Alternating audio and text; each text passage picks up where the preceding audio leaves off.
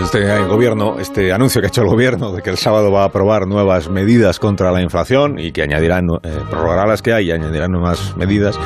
Este anuncio todos los diarios lo interpretan como la reacción de Pedro Sánchez al naufragio electoral del PSOE en Andalucía. Le pregunto a Fernando Onega si él también lo ve así. Fernando, buenos días. Muy buenos días, Alsina. Vamos a ver.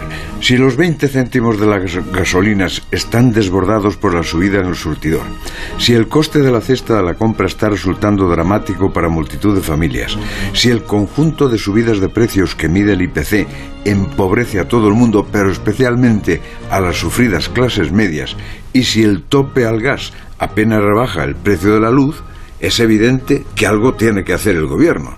Tiene que hacer algo distinto y más eficaz con elecciones o sin ellas. Lo que sorprende es la prisa. Rápido, rápido, que no pase esta semana sin nuevas medidas anticrisis, que el malestar social crece más que los precios. Urgente, urgente, que el gobierno demuestre capacidad de iniciativa para que no parezca que ha dejado de gobernar.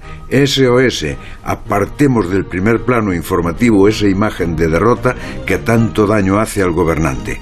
Quiero decir con ello que se juntan dos apremios, el de la necesidad objetiva de hacer algo por una sociedad que sufre una inflación insoportable y el de la necesidad política del gobierno de superar el miedo que le entró la noche del domingo al ver que es posible el cambio de ciclo. Ahora bien, vamos a ver si acierta y quién gana, porque dentro del gobierno también hay lucha electoral y no son iguales las propuestas del sector socialista que las propuestas de Unidas Podemos.